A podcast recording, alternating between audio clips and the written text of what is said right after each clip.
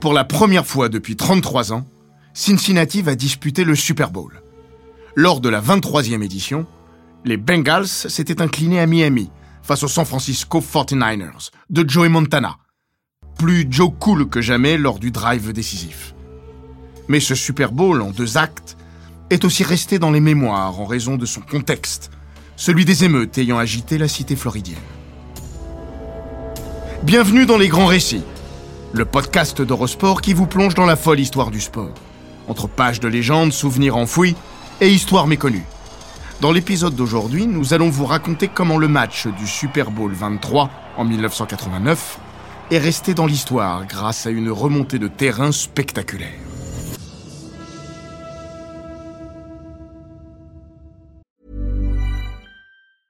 When it comes to your finances, you think you've done it all. You've saved, you've researched, and you've invested all that you can. Now it's time to take those investments to the next level by using the brand behind every great investor, Yahoo Finance. As America's number one finance destination, Yahoo Finance has everything you need, whether you're a seasoned trader or just dipping your toes into the market. Join the millions of investors who trust Yahoo Finance to guide them on their financial journey. For comprehensive financial news and analysis, visit yahoofinance.com, the number one financial destination, yahoofinance.com.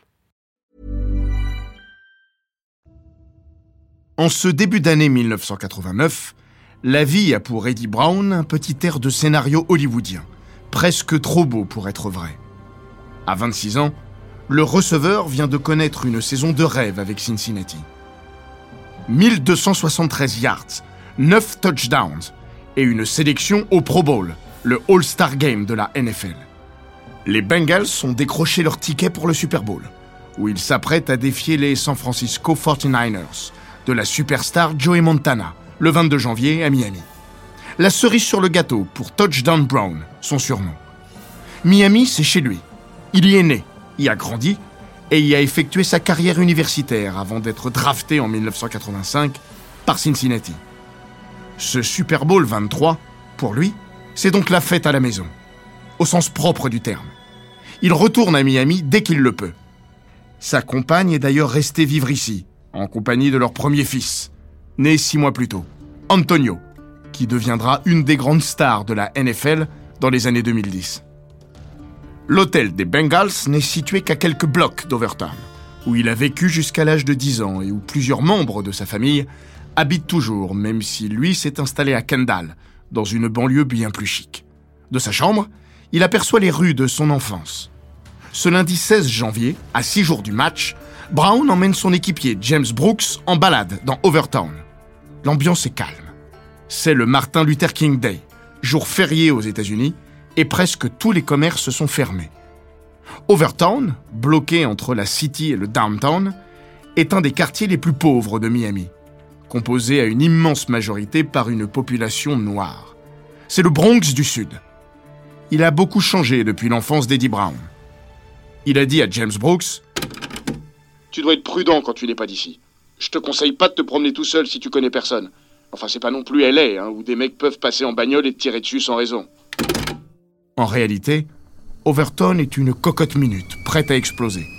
Dans une ville hétérogène, minée par des violences ethniques, endémiques, où les ressentiments raciaux, notamment entre Noirs et Latinos, n'attendent qu'une étincelle pour exploser. L'allumette craquera ce soir, et Overton s'embrasera.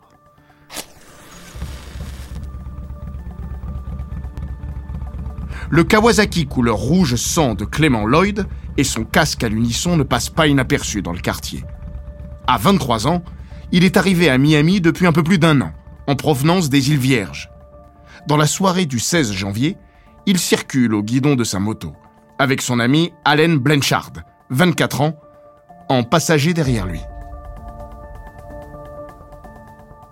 William Lozano, lui, est un policier d'origine colombienne, en poste depuis 4 ans. Il patrouille dans Overton en compagnie de son coéquipier, Down Campbell. Vers 19h30, après une intervention pour une dispute domestique, ils sont interpellés par un riverain qui leur explique qu'une moto circule avec une plaque d'immatriculation volée. Lozano retourne à sa voiture pour joindre le central par radio, quand il entend puis voit arriver une moto à toute vitesse. C'est la Kawasaki de Clément Lloyd. Sortant de son véhicule, il braque le deux roues puis tire. Lloyd, touché à la tête, est tué sur le coup. La moto percute une voiture arrivant dans le sens opposé. Blanchard, éjecté, vole sur plusieurs mètres. Il décédera de ses blessures le lendemain. En moins d'une heure, la grappe de passants alertés par le bruit s'est transformée en une masse de plusieurs dizaines, puis centaines de personnes. Dans Overtown, la colère monte, la tension aussi. Les pierres volent, et il faut exfiltrer Lozano et son coéquipier alors que les renforts arrivent. Le maire, Javier Suarez, sent tout de suite le danger. Miami a déjà subi des émeutes à plusieurs reprises, notamment en 1980. À 22 heures, il tient une conférence de presse diffusée à la télévision. Suarez implore. Dans l'intérêt de notre ville, je demande à tout le monde de rester calme et de ne pas sortir de son domicile. C'est peu dire qu'il ne sera pas entendu. Le lendemain, descendu dans les rues pour tenter de parler avec les habitants, il sera la cible de jets de pierres et de bouteilles. L'inquiétude des autorités locales est d'autant plus grande que des milliers de supporters de San Francisco et de Cincinnati ont commencé à débarquer à Miami pour le Super Bowl, sans parler des nombreux médias qui affluent du monde entier. Steve Simon, journaliste canadien pour le Toronto Sun, a raconté pour le 30e anniversaire du Super Bowl 23 comment il se retrouvait avec quelques confrères au cœur des émeutes dès ce lundi soir. Après avoir dîné au restaurant, nous avons repris notre voiture pour retourner à notre hôtel, jusqu'à ce que nous arrivions à un barrage routier. Il y avait des voitures de police partout et le tronçon d'autoroute que nous avions besoin d'emprunter était fermé. C'était la première fois que je mettais les pieds à Miami. À la fois canadien et naïf, je suis sorti de la voiture pour aller voir un policier qui avait un porte-voix, afin de lui demander par où nous pouvions passer pour rentrer à notre hôtel. Remonte dans ta putain de voiture, sauf si tu veux mourir, m'a répondu l'officier. Je suis retourné au volant. À mes côtés, Shaky Hunt, Jim Hunt, une légende du journalisme sportif canadien, l'homme le plus bavard et le plus bruyant du monde, n'a pas dit un mot. Personne n'a dit un mot. J'ai allumé la radio pour essayer de comprendre ce qui se passait et on a entendu parler de la mort d'un jeune noir tué par un policier. On a tourné pendant des heures en essayant de trouver notre chemin dans une ville en émeute, bien avant l'ère des GPS et de Google Maps. On a fini par y parvenir et on a eu plus de chance qu'un journaliste de Houston qui a vu le pare-brise de sa voiture de location pulvérisé par les balles. Trois journées de violence urbaine vont suivre. Moins meurtrières qu'en 1980, elles vont toutefois provoquer plus d'un million de dollars de dégâts matériels. Les émeutes redoublent d'intensité le mardi, en s'étendant du quartier d'Overton à celui de Liberty City, un peu plus au nord. Le match NBA entre le Miami Heat et les Phoenix Suns doit être reporté pour des questions de sécurité. Le mercredi matin, alors que Miami sort de la nuit la plus tendue de cette semaine troublée, se tient le traditionnel Media Day du Super Bowl. Nous sommes à quatre jours du match et des rumeurs de délocalisation circulent. Le commissionnaire Pete Rozelle dément. Mais en coulisses, il va pourtant bien s'activer pour tenter de trouver une solution de repli à Tampa, à 450 km au nord de Miami. Lors du gigantesque point presse organisé, il est peu question de football. Fait rarissime, les deux quarterbacks, Joey Montana et le MVP de la saison Boomer Esiason, intéressent moins les journalistes que les grandes figures noires des deux effectifs. Eddie Brown, le kid d'Overton, est de loin le plus sollicité. Il se souvient, j'avais 18 ans lors des émeutes de 1980 et ça m'avait terrifié. J'ai l'impression de revivre ça. Lundi, je suis retourné dans mon quartier. C'était Martin Luther King Day. Ce devait être un jour de fête, mais il s'est achevé tragiquement. Dans Overton, quand j'étais gosse, il y avait des parcs, des activités, on s'occupait des gamins. Aujourd'hui, il n'y a plus rien à part de la drogue. Les parcs sont à l'abandon. Je suis passé à côté d'un playground de basket. Il n'y avait plus de paniers, plus de panneaux. Je suis triste pour ma ville. Mais ce qui s'est passé lundi n'est pas acceptable. Je ne connais pas tous les détails, mais je ne sais pas comment on peut justifier de tuer quelqu'un pour une infraction à la circulation. Le running back de Cincinnati, Stanley Wilson, avoue avoir eu la peur de sa vie mardi en rentrant de l'entraînement. Sur l'autoroute, des jeunes ont enjambé les barrières de sécurité pour venir sur les voies. Ils jetaient des pierres sur les voitures. J'ai réussi à passer, mais je n'emmenais pas large. Et croyez-moi, je suis pas du genre à flipper facilement. Je m'en suis bien tiré, mais si ça continue, je dirai à ma famille de ne pas venir ce week-end pour le match. Son coéquipier, Solomon Wilcox, raconte quant à lui comment la fiction et la réalité se sont croisées pour mieux lui sauter à la figure. Lundi soir, je suis allé au cinéma. J'ai regardé Mississippi Burning. Film d'Alan Parker sur les meurtres de la Freedom Summer de 1964, entre combat pour les droits civiques et Ku Klux Klan. Quand je suis rentré à l'hôtel, c'était Miami Burning. Le Super Bowl, en revanche, lui paraît soudain étranger à toute forme de réalité. On est dans notre monde, il se passe des choses graves autour de nous et on nous demande de continuer comme si de rien n'était. Pour moi, la vraie question n'est pas tant de savoir ce qui s'est passé que de comprendre pourquoi ça s'est passé.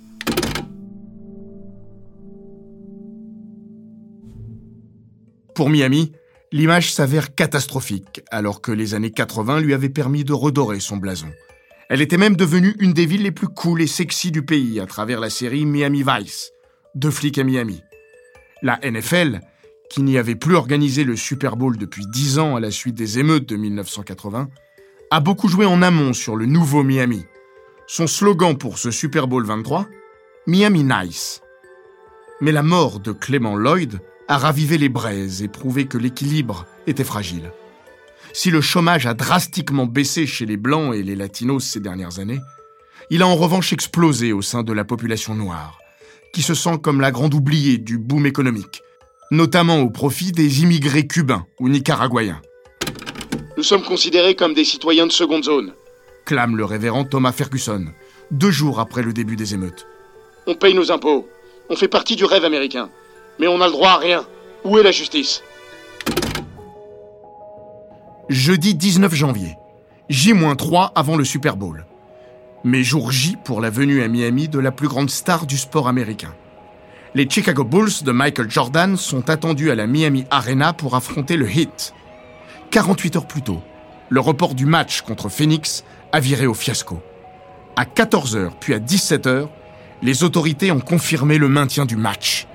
Mais l'atmosphère crispée aux abords de la salle, située non loin du cœur des émeutes, et le caillassage du van qui transportait les arbitres vont finalement provoquer l'annulation de la rencontre, laquelle est annoncée au porte-voix à 19h16, soit 14 minutes avant le coup d'envoi. Ronnie Sekali, le pivot libanais du Hit, n'en revient pas. J'ai grandi à Beyrouth, dans une ville déchirée et défigurée par la guerre. En venant ici, je n'imaginais pas qu'un jour je verrais en repartant de la salle des routes bloquées, des voitures retournées et en feu. Les Bulls sont arrivés à Miami le mercredi soir. Michael Jordan est resté dans sa chambre d'hôtel pour regarder le match NCAA entre son ancienne fac, North Carolina, et Georgetown. Le lendemain matin, il déclare C'est un match comme un autre et nous avons l'intention de le jouer. L'après-midi, la ligne de métro menant à la Miami Arena ainsi que l'autoroute, fermée depuis le déclenchement des émeutes le lundi soir, sont rouvertes. C'est la toute première saison à NBA du Miami Heat, nouvelle franchise dans la ligue. L'équipe bat des records de médiocrité, et pour les fans, la venue de Jordan, la seule de la saison, est l'événement de l'année. Alors le match doit se tenir, coûte que coûte. Le soir, malgré une certaine tension aux abords de la salle, tout se passe à peu près normalement.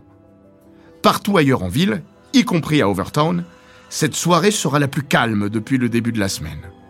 Jordan a inscrit 34 points lors de la victoire des Bulls, même si, après coup, il admet ne pas avoir toujours été d'une absolue sérénité.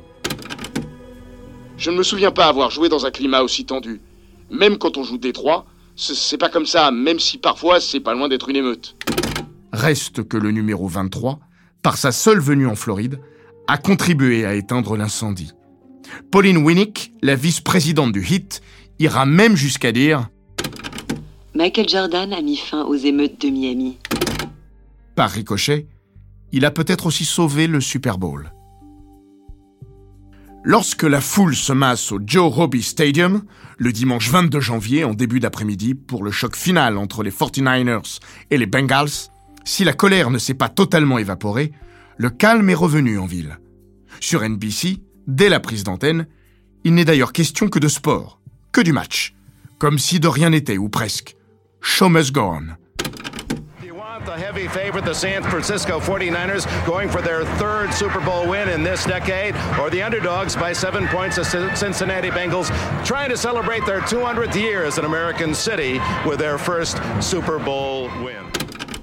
La grande affaire de ce Super Bowl, c'est le possible troisième sacre de Joe Montana. À 32 ans, le quarterback des 49ers est la grande star de la NFL et l'idole de nombreux gamins à travers le pays, et particulièrement en Californie. Parmi eux, un certain Tom Brady, qui, à 11 ans, vit à San Mateo, dans la lointaine banlieue de San Francisco, et ne jure que par Montana. Les jours de match, le jeune Tom lance le ballon sur le parking du Candlestick Park, le stade des 49ers, avant de s'installer en tribune pour voir son modèle. Un peu à l'image de la trajectoire que suivra plus tard Brady, Montana a dû composer avec un certain scepticisme à sa sortie de l'université de Notre-Dame. Suivant une tendance qui ne cessera de s'accroître, certaines équipes sont au moins autant intriguées par les traits physiques d'un joueur que par son strict potentiel technique ou tactique. Or, Montana ne possède pas le bras surpuissant tant convoité. Alors, le jour de la draft, il attend. Et sans le coup d'œil et de cœur d'un certain Sam Witch, peut-être aurait-il attendu deux ou trois tours de plus. Finalement sélectionné en fin de troisième tour, au 82e rang, Montana rejoint donc The City by the Bay en 1979. Les Niners ont décroché le gros lot. Et pour pas cher. L'histoire de Joe Montana, c'est aussi celle de l'osmose parfaite entre un joueur et un système. La West Coast Offense. S'il n'en est pas l'inventeur, Bill Walsh est l'entraîneur qui va la populariser à grande échelle. La WCO consiste, pour faire simple, à privilégier en attaque le jeu de passe au jeu de course, et au sein de ce jeu de passe, des lancers plutôt courts ou intermédiaires, notamment sur la latéralité du terrain, afin d'étirer les défenses adverses. Ce système donne le sentiment d'avoir été créé pour Montana.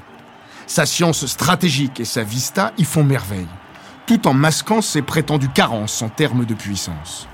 Le numéro 16 s'épanouit pleinement. Il guide son équipe vers un premier sacre en 1982, puis un deuxième trois ans plus tard.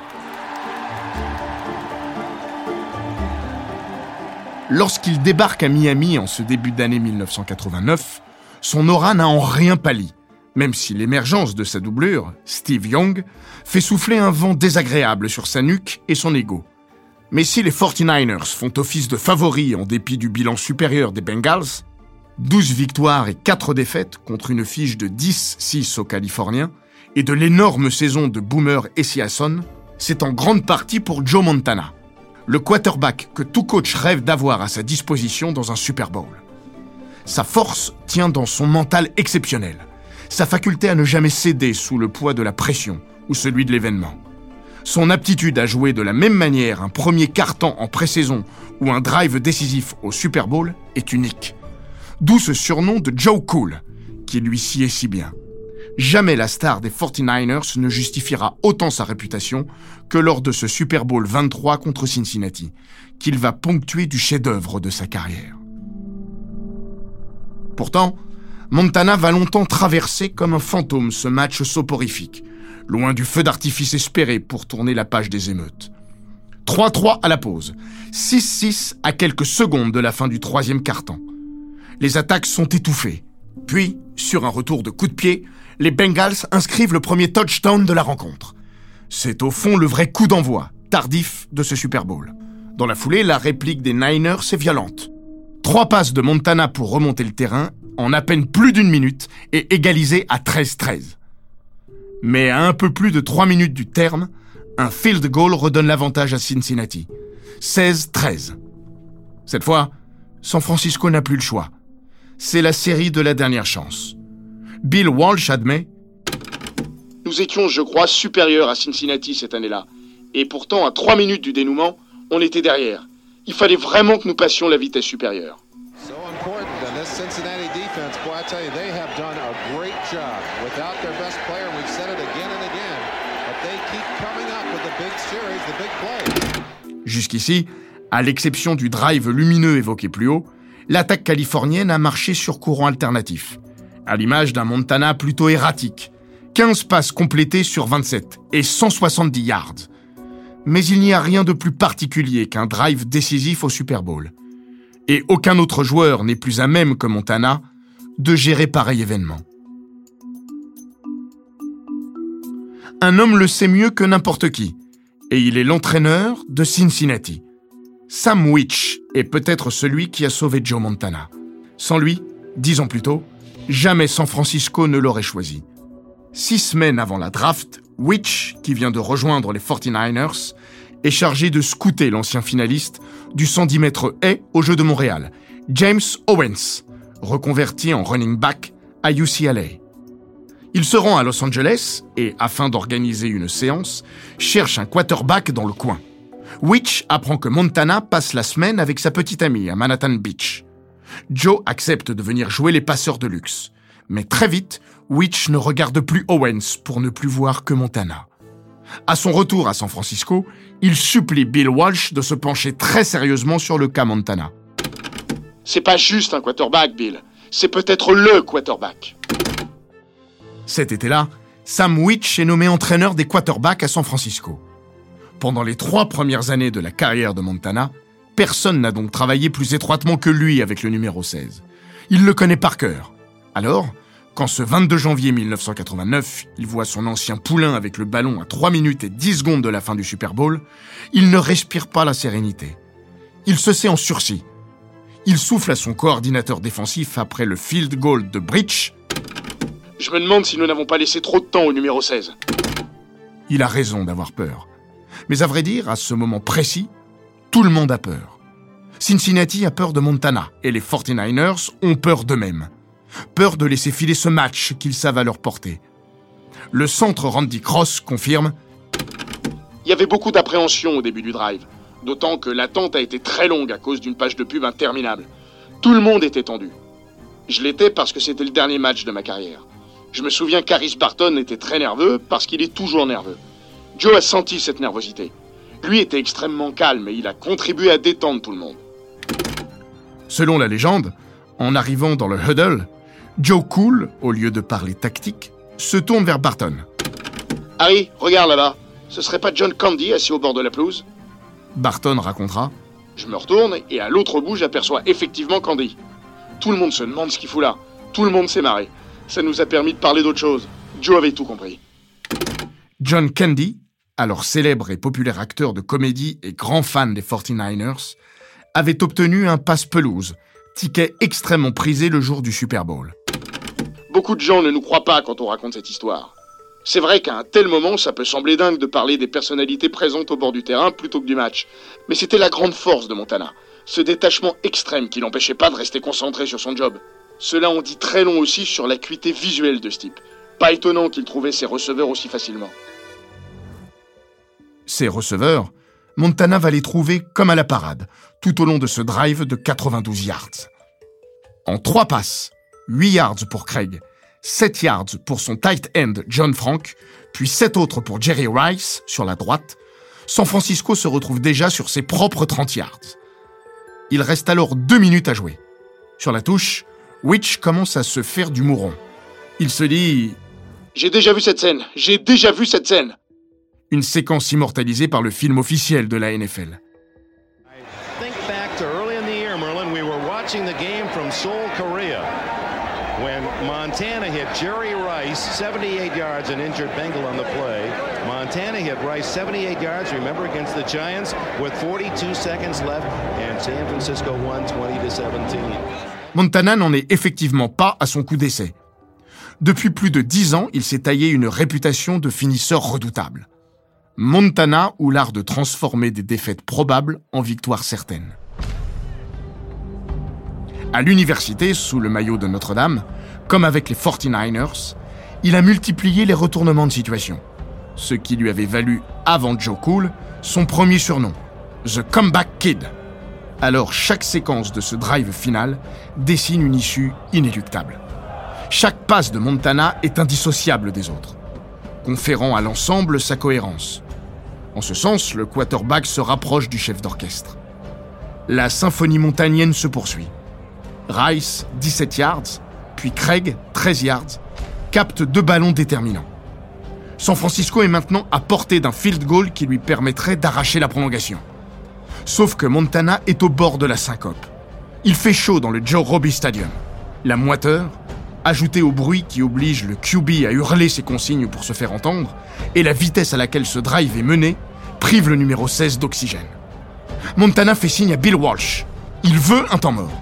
Son coach lui fait non de la tête. Alors Joe Cool décide de lancer suffisamment haut son ballon pour que Jerry Rice ne puisse le capter. La balle sort, passe incomplète. La seule de ce drive. Le chrono s'arrête. Montana peut souffler. Sur le jeu suivant, une pénalité repousse les 49ers à 45 yards de l'embut des Bengals. Il reste à peine plus d'une minute à jouer. C'est le tournant. Montana et Rice se connectent pour un gain de 27 yards. L'action clé de ce drive. Puis Craig est trouvé par son quarterback. Les Niners sont à 10 yards de la ligne et prennent leur deuxième temps mort. Il reste 39 secondes. Les Tigres du Bengale, estourbis par les huit premières banderilles de Montana, ont la tête qui tourne. C'est l'heure de la mise à mort. Cincinnati met en place un plan anti-Rice. Le receveur vedette de San Francisco a déjà capté 11 passes pour 215 yards et un touchdown. Des stats hallucinantes qui lui vaudront en toute logique le titre de MVP de ce Super Bowl. C'est sûr, Montana va jouer sur lui. Ou à la rigueur, sur Craig. 8 passes, 101 yards. John Taylor, lui, n'a pas effectué la moindre réception de la soirée. C'est justement pour cette raison que Walsh choisit de dessiner la prochaine action pour lui. La double couverture sur Rice laisse Taylor face à un seul défenseur, un linebacker. Les leurs se multiplient sur le flanc droit. Après le snap, Montana jette un coup d'heure vers Rice pour tromper son monde. Puis il se tourne vers sa gauche et ajuste sa passe pour Taylor. Touchdown. San Francisco s'impose 20 à 16.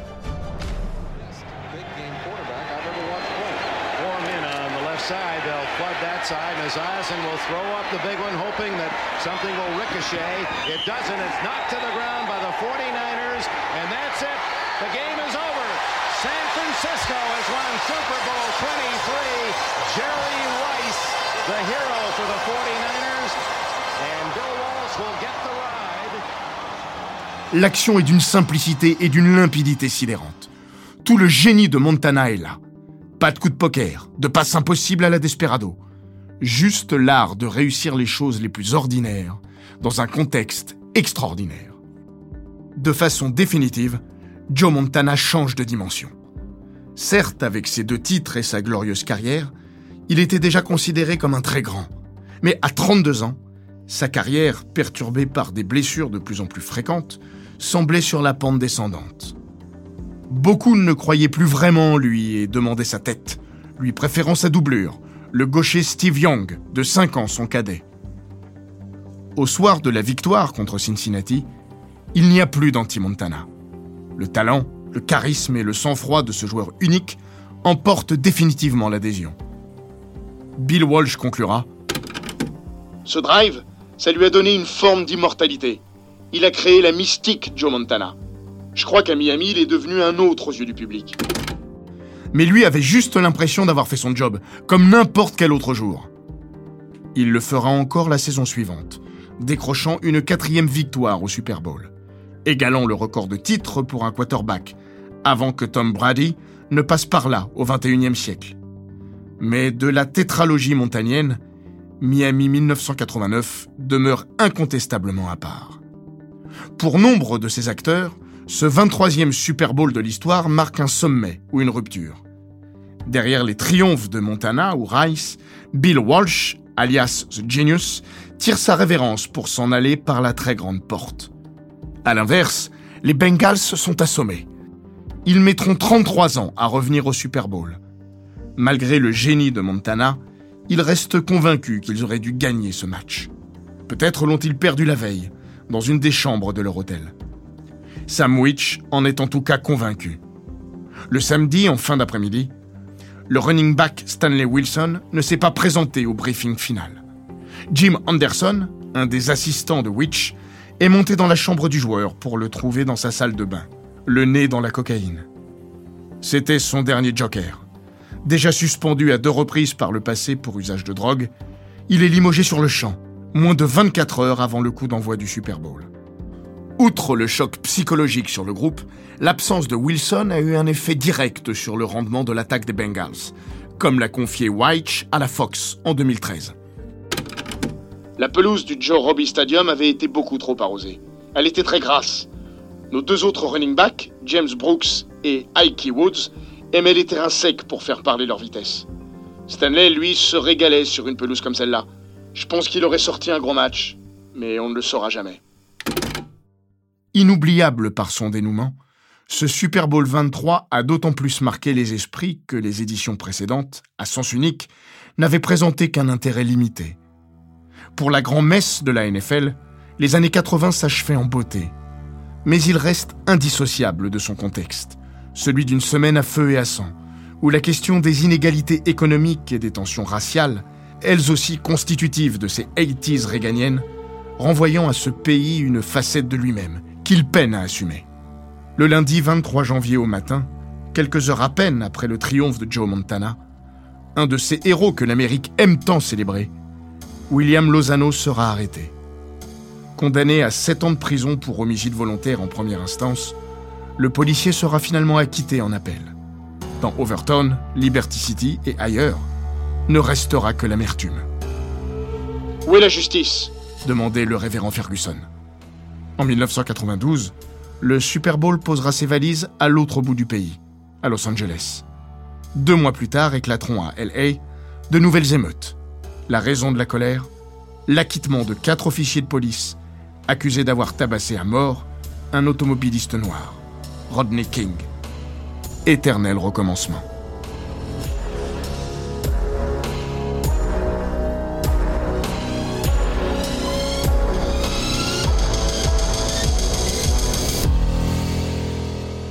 Cet épisode des grands récits d'Eurosport a été écrit par Laurent Vergne.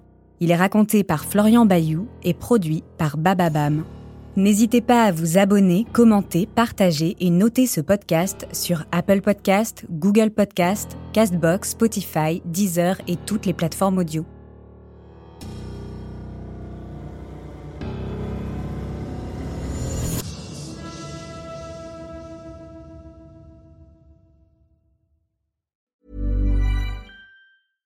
When it comes to your finances, you think you've done it all. You've saved, you've researched, and you've invested all that you can. Now it's time to take those investments to the next level by using the brand behind every great investor, Yahoo Finance. As America's number one finance destination, Yahoo Finance has everything you need, whether you're a seasoned trader or just dipping your toes into the market. Join the millions of investors who trust Yahoo Finance to guide them on their financial journey. For comprehensive financial news and analysis, visit yahoofinance.com, the number one financial destination, yahoofinance.com.